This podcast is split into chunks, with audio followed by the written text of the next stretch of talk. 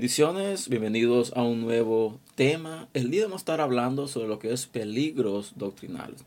Vamos a estar tomando como base lo que es el libro de Romanos, capítulo 12, versículo 2, lo cual nos da un consejo, lo cual nos habla de la importancia de renovar, de renovar nuestra mente, de renovar nuestro entendimiento. Así que vamos a ir a la palabra, dice Romanos 12, versículo 2, lo cual dice así. No os conforméis a este siglo, sino transformaos por medio de la renovación de vuestro entendimiento para que comprobéis cuál sea la buena voluntad de Dios, agradable y perfecta. Ok, un versículo, versículo pequeño, versículo corto, pero aquí habla de la importancia de no conformarnos. Dice el primer lugar, dice comienza, no os conforméis a este siglo. Dice, sino transformaos por medio de la renovación de vuestro entendimiento. Y aquí vemos de que hay dos cosas. Primero dice que no nos conformemos a este siglo. Cuando habla de este siglo está hablando del mundo, está hablando de lo que es el sistema de, este mundo.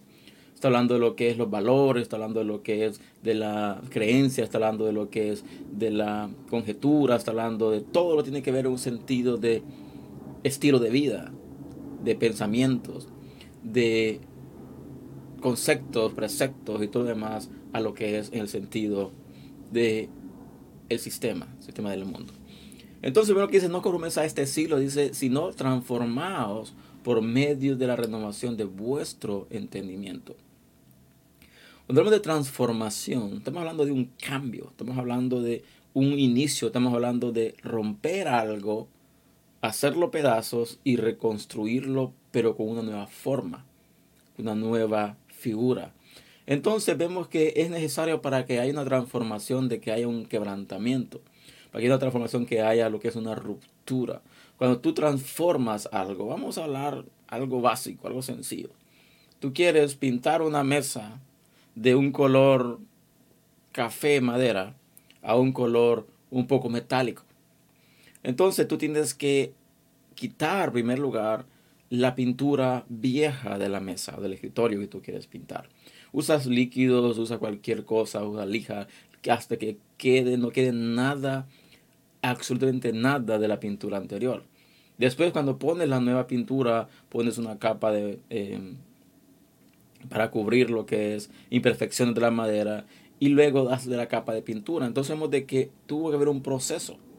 Pero cuando hablamos de transformar nuestro entendimiento, de renovar nuestro entendimiento, tenemos que quitarnos cosas de nuestra mente, quitarnos conceptos, preceptos, quitarnos ideologías, quitarnos pensamientos basados en lo que es nuestra eh, creencia doctrinal. Y es aquí donde la palabra dice que hemos de transformar por medio de la renovación. Cuando habla de renovación habla de lo que es un cambio también, donde tú te cambias de una forma de pensar a otra.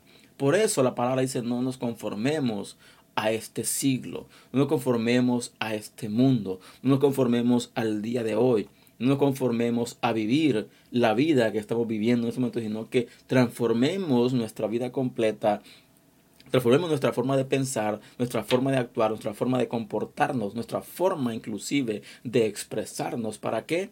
Para que podamos comprobar. Aquí no habla dice, de conocer, la palabra habla dice para que comprobéis cuál sea la buena voluntad de Dios, agradable y perfecta.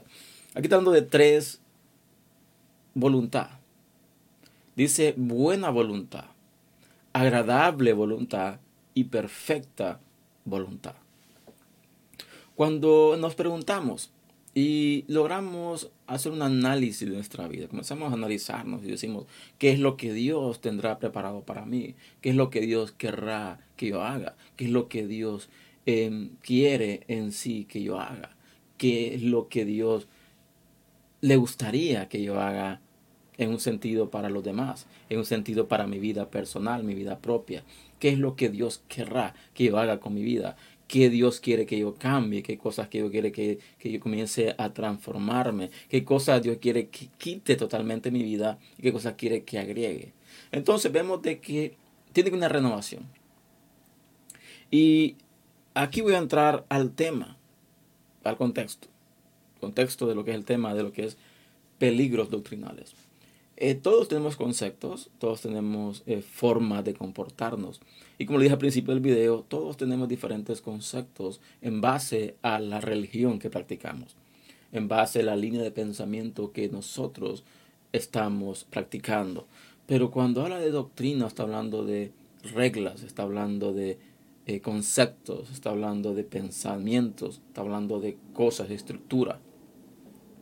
Y el problema está cuando tú comienzas a, a tomar ciertos conceptos, a tomar ciertas ideologías, a tomar ciertas cosas que tú crees que están correctas solo porque X o Y persona o X o Y determinación o X o Y línea de pensamiento no lo toma como, pel, como malo. Y es aquí donde hemos de aprender a renovar, tenemos de aprender a tener entendimiento, tenemos que aprender a tener discernimiento, tenemos que tener, en primer lugar, una comunión con Dios. Porque cuando tenemos una comunión con Dios, Dios mismo nos va a ir capacitando, Dios mismo nos va a ir inquietando de qué cosas no debemos hacer, qué cosas debemos de desechar completamente de nuestra vida y qué cosas debemos de adaptar, ir agregando en nuestra vida. Porque hay un pensamiento, hay un pensamiento muy eh, arraigado que dice de la siguiente manera, dice, Dios me ama tal y como soy. Y es un pensamiento, es una expresión que todos usamos cuando no queremos cambiar. Todo aquel que no quiere cambiar, todo aquel que no quiere que Dios lo transforme completamente, todo aquel que no quiere dejar cosas que están afectando su vida personal, su vida eh, espiritual, su vida almática, su vida emocional, está con esta frase, Dios me ama tal como soy. Y esta frase es una excusa literalmente para no cambiar. Pero la pregunta es la siguiente, ¿por qué si Dios nos ama tal como somos, por qué Dios mandó el Espíritu Santo? ¿Por qué Dios manda la palabra? ¿Por qué Dios dejó la palabra para instruirnos, para capacitarnos, para darnos a entender, dejarnos saber qué cosas no son agradables a Dios? Entonces, si Dios nos amara tal como fuéramos, somos, si Dios no le importara cambiarnos, Dios no le importara transformarnos, entonces Dios no invirtiera tiempo en nosotros para cambiarnos. Entonces debemos de entender de que entonces Dios no nos ama en verdad tal como nosotros somos. Él nos ama, es sí, como somos. Él nos ama como personas, Él nos ama como hijos, Él nos ama como nuestro Padre, Él nos ama como nuestro Señor. Pero quiere cambiarnos, quiere transformarnos para que conozcamos, para que comprobemos cuál es la buena voluntad, cuál es su voluntad perfecta, cuál es su voluntad agradable. Cuando entendemos y conocemos que la doctrina es peligrosa en sí, que la doctrina nos puede desviar de la verdad, que la doctrina nos puede desviar de tener una comunión directa con Dios, una comunión que nos puede transformar, una intimidad con Dios, un tiempo de intimidad con Dios que nos puede cambiar completamente. Entonces debemos de entender de que la doctrina por sí sola eh, puede ser peligrosa.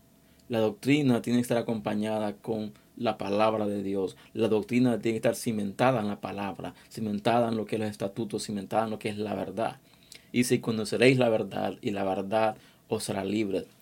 Y conoceréis la verdad y entenderán la verdad y entenderán el concepto, entenderán la palabra. ¿Por qué? Porque el Espíritu Santo ha transformado su mente y hemos logrado encontrar o comprobar, mejor dicho, cuál es la buena voluntad de Dios. Porque siempre la voluntad de Dios será buena, agradable y perfecta. Aunque en el momento sintamos de que no es agradable, mucho menos perfecta. Pero al tiempo vamos a entender de que es necesario que pasemos por procesos de transformación, pero lo que es más importante, que tengamos cuidado de las doctrinas en sí. Que nos dejemos guiar por Dios, que nos dejemos guiar por la palabra, por la Biblia, no por lo que la doctrina en sí enseñe. Porque hay doctrinas hoy en día que están contaminadas.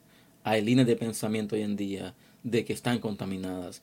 Que, como dice la palabra, hay caminos que para el hombre parecen rectos, pero su destino es un destino de perdición.